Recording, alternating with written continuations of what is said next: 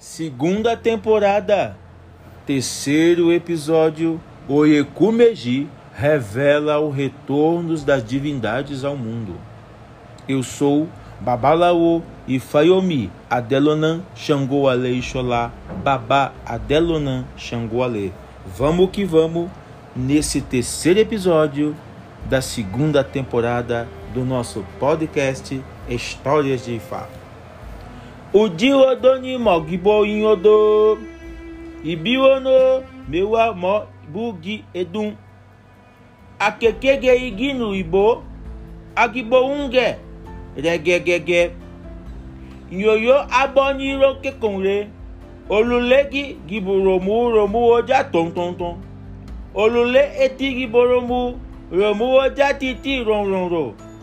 Àdìfà fún Ọ̀rúnmìlà ní bá tó ti kó rumbo aye. Tradução: O som do pilão ressoa do lugar onde está sentado. Eu estava em pé no caminho e ouvi o machado derrubando a árvore. O machado estava derrubando uma árvore na floresta e o som ecoou muitas milhas distantes. Do mesmo modo que o carneiro se movimenta, seu testículo oscila da esquerda para a direita. O homem vivendo em uma casa próxima ao mercado escuta o ruído da praça do mercado. Estes foram os nomes dos aos que fizeram a consulta oracular para o Yekumeji no céu quando ele estava vindo para o mundo. Eles lhe recomendaram fazer sacrifício com um bode para Exu e oferecer cabra, galinha, pombo, um pano branco e búzios para Olocum, a divindade da água. Ele, ele fez os sacrifícios. As duzentas divindades e Gibarmolé decidiram visitar a terra para descobrir como os habitantes estavam passando. Quando chegaram na fronteira do céu e da terra, no Ojá Adibomecon, eles encontraram duas mulheres chamadas Ojá e Adê. Essas mulheres personificavam dinheiro e prosperidade. Como veremos mais tarde, quase todas as 200 divindades não fizeram sacrifício antes da partida no céu, nem se deram ao trabalho de obter autorização de Exu, que eles todos desprezavam como a um desconhecido. Nem bem eles havia partido do céu, Exu soltou a corda da chuva do céu. A chuva logo começou a cair pesadamente e todas as outras divindades procuraram abrigo em um ponto ou outro. Orumilá, que tinha sido avisado pelo divinador a não parar no caminho até a chegada na terra, não importando o quanto chovesse pesadamente, procedeu a sua jornada sozinho, na companhia das duas mulheres. Quando eles alcançaram a terra, seus filhos lhe deram roupas para trocar. A eles foi dado um vestuário branco. A chuva caiu continuamente por três dias. Contudo, Odumilá contraiu matrimônio com as duas mulheres, Agê e Ojá, e eles tiveram filhos, mas as outras divindades ainda não tinham chegado. Após esperar em vão pela chegada das outras divindades, seus filhos e seguidores na terra decidiram ir à procura deles. Então, quando os habitantes da terra encontraram as divindades e as persuadiram a seguir com eles até em casa, eles recusaram a oferta, com base em que eles estavam bem confortáveis em suas novas residências e ambientes. Por sua parte, Orumilá tinha estado praticando a arte de Fá satisfatoriamente na terra e havia recrutado muitos noviços. Ele também abriu um comércio com a ajuda de Agê e Ojá, que tinha se tornado sua esposa elas mesmas o fizeram excedentemente rico. Esta revelação explica por que os altares de algumas outras divindades são colocados fora de casa a partir desse dia, exceto o do Milá, junto com a G e Ojá, Olocum, que seguiram-no ao mundo. Os outros são colocados em vários locais aonde eles se refugiaram da chuva quando estava vindo ao mundo. O motivo pelo qual Olocum e Odumilá são servidos com roupas brancas a partir deste dia é porque foi a roupa que eles trocaram ao chegarem na terra, após serem encharcados pela chuva durante sua jornada. A revelação também explica por que os filhos de Orkumeji não são autorizados a usar sombrinhas, Por que seu patrono divino não se refugiou da chuva que encharcou durante sua vinda do céu? Se o Onon-Ifá é cuidadosamente preparado para o filho de Oikumegi, ou seja, o iniciado, né? Ele será muito rico e próspero na vida, prevenindo eles são capazes de proibir o uso de sombrinha e nunca deixar a chuva pará-lo em prosseguir com o que está tensionando fazer. Sua prosperidade é frequentemente influenciada pelas esposas, se forem sortudos, de casar com a mulher certa cedo na vida. A melhor profissão para os filhos de Ekumeji é a criação em uma fazenda ou no comércio. Este foi o aviso dado ao Ekumeji antes dele partir do céu, que ele comercializaria ovelhas ou teria granja, aves, porcos, cabras, vacas ou qualquer coisa dessas. Daria a eles um bom começo na vida, apesar de que eles deveriam ir à terra se graduar na faculdade de empreendimentos econômicos. Comentários.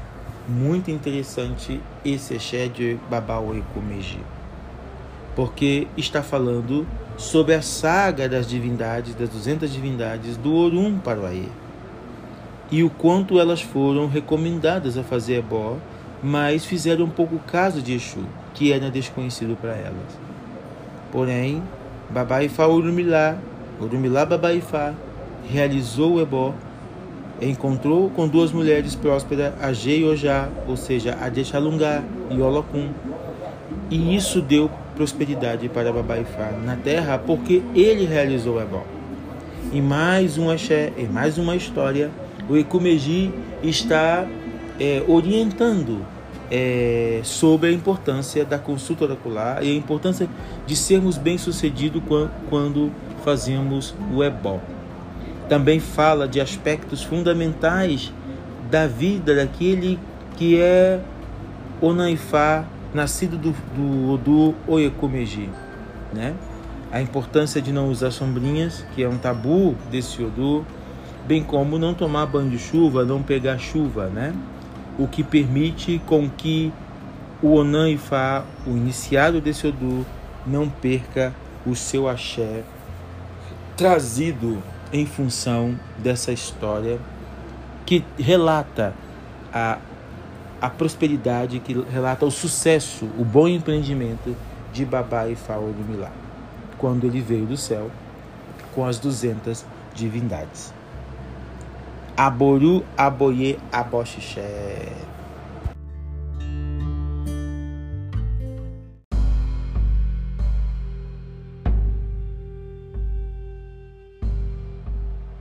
Segunda temporada, quarto episódio.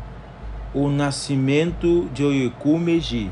Eu sou Babalawo Yefayomi Adelonan Xangô Ale Xolá Babá Adelonan Xangô Ale. Vamos que vamos para mais uma história do nosso podcast Histórias de Ifá. O pai de Oekumeji era tão paciente quanto o monte de entulho, enquanto que sua mãe era tão enérgica quanto a junção de três estradas. Em outras palavras, seu pai era um homem leigo e sua mãe era uma feiticeira que costumava se transformar no mundo astral ou físico para se reunir com as mais velhas da noite. Quando os poderes da esposa se tornaram tão arrogantes para ele, ele foi ao divinador e foi informado para fazer um sacrifício com uma serpente, Oká. Ele fez o sacrifício e sua esposa logo ficou grávida.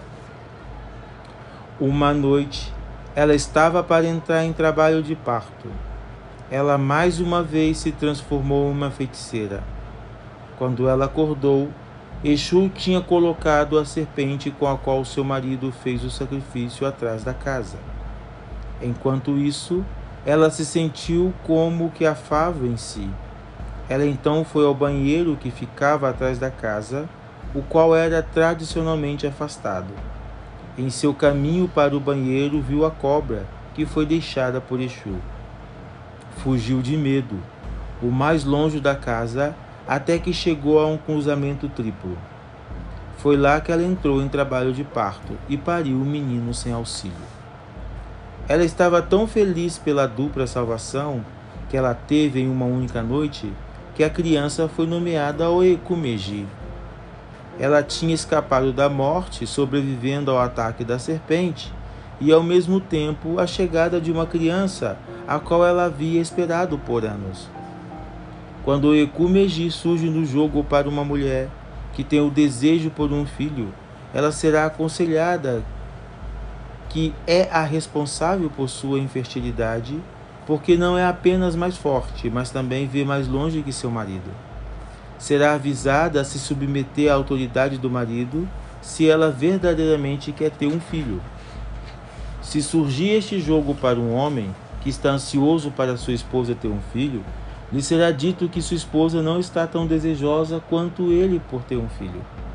A fim de convencê-la a ter um filho, ele usará uma serpente para fazer o sacrifício a seu próprio Fá, se ele tiver um, ou fará os preparativos para ter seu próprio, a fim de reprimir os diabólicos poderes superiores de sua esposa. Comentários. É muito interessante esse Exé, porque está falando sobre o nascimento de Oekumeji e como Oekumeji surgem, né? Então, o pai dele era muito paciente, como um monte de entulhos, e a mãe era muito enérgica, como a junção de três estradas. O Exé fala que o pai era leigo e que a mãe era uma feiticeira da noite, uma devota, uma devota das feiticeiras da noite. E esse pai queria ter muitos filhos, queria ter um filho, então ele vai consultar o Babalaô, vai consultar o divinador, para que o, o divinador revele para ele como fazer com que isso aconteça. Então é recomendado que ele faça o sacrifício como a serpente. E esse sacrifício é o que tornará possível a, a mulher dele parir essa criança da qual ela estava grávida. Então, a mulher engravidou, né, como, como a história relata, e quando ela entrou em trabalho de parto, é, a cobra foi utilizada por Exu para produzir, para provocar esse trabalho de parto e a criança nascer fruto é, desse livramento, porque quando ela vê a cobra no fundo das casas, da casa, ela foge, ela sai correndo e entra em trabalho de parto, né? É, numa encruzilhada, numa rua, numa, numa estrada. É quando a criança nasce com essa dupla salvação, né? o Ekumeji. É, alegrando aí a família, alegrando o marido, alegrando a todos, né? Que a mulher também queria ter um filho. O interessante dessa história é que ela está falando também para aquele homem ou mulher que o ecumeji, que o ecumeji aparece na consulta ocular. Em que sentido? No sentido mesmo de que se o ecumeji aparece para uma mulher, na consulta ocular está dizendo que essa mulher é a única responsável pela sua infertilidade. Se aparece para um homem, se o Ikumeji aparece para um homem, está dizendo que ele está ansioso para ter um filho e que sua mulher não está desejosa de ter. Em ambos os casos, é necessário fazer o ebó para realizar aí a vontade de ambos, né? De ter um filho, diríamos assim. O que faz está nos ensinando nessa história do nascimento do Ikumeji é mais uma das artimanhas desse Odu que favorece as pessoas quando elas consultam o Ifá, quando elas colocam as questões dela diante de Ifá para Ifá resolver. Ikumeji está empenhado nessa solução de problemas. Então essa história está falando sobre isso. Que a consulta oracular livra as pessoas de qualquer problema, de qualquer empecilho, de qualquer situação que impede ela de realização. É isso que esse Odu, que esse Exé propriamente está dizendo e está falando também do conflito né, entre um marido que é paciente e uma esposa que é feiticeira. E o quanto é necessário ali um jogo. Isso, a partir da tradição urubá, é muito marcado, né? Por um jogo de produção de vida, né? Então, tanto é que é o marido que vai à consulta oracular é, para conter, para deter esses poderes das, dessa mulher e para entender sobre essa arrogância dela. Então ele, ele é informado é, que ela precisava de, de ficar grávida. Ele, ele foi informado de que o, o, sacrifício seria importante, uma serpente, e que ela ficaria grávida, que seria bom para a relação dos dois. Né? Então ele, ele, ele vai ao oráculo para compreender o que, que acontece com essa mulher e por que, que ela funciona assim. E acaba descobrindo que uma gestação é, tornaria a vida dela melhor e produziria melhor também a vida de ambos. Aboru, aboye, aboxixé, babai, faoro, milau, axé, o...